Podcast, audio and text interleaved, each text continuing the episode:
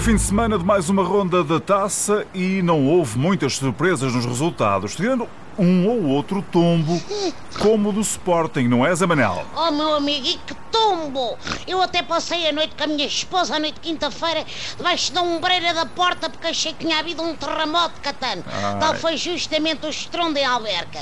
Bom, o campeão em título foi eliminado pela primeira para este clube do terceiro escalão e com todo o mérito.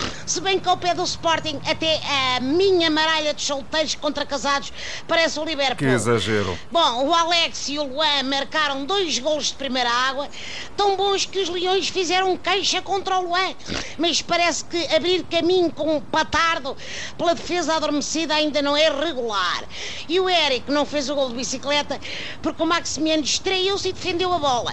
E tudo debaixo de uma carga d'água. Sabes uma coisa? Eu acho que aquilo não era chuva, eram lágrimas de Sportingistas. É, e o Sporting não foi a única vítima dos tombas gigantes, Zé Manel. Vitória de Guimarães, Portimonense, Aves, Tondela, Boa Vista e Marítimo também caíram. E o líder Famalicão não É se estatulou por um triz. Há sempre um gostinho em ver os pequeninos ganharem aos grandes, a jogar por amor à camisola, sim, porque pelo ordenado, naturalmente que não é. Bom, basta dizer que muitos dos jogadores mais modestos nem sequer têm guita para pintar o cabelo ou para, olha, ou para tatuagem. É verdade. Para os portistas e benfiquistas, as coisas correram de feição. Sim, o meu Benfica marcou 4 ao Coba da Piedade, o Porto marcou 5 e ainda conseguiu que o Fábio Silva fizesse pirraça ao João Félix ao tornar-se aos 17 anos o mais jovem de sempre a marcar pelos Dragões. É verdade. Olha, qualquer dia marcam de Baby Grow à saída do infantário, Catano.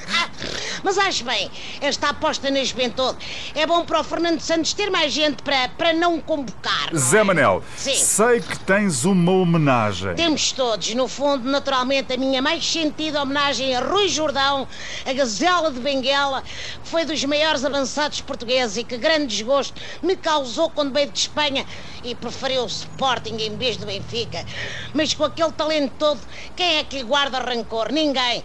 Nem quando se zangou com o futebol.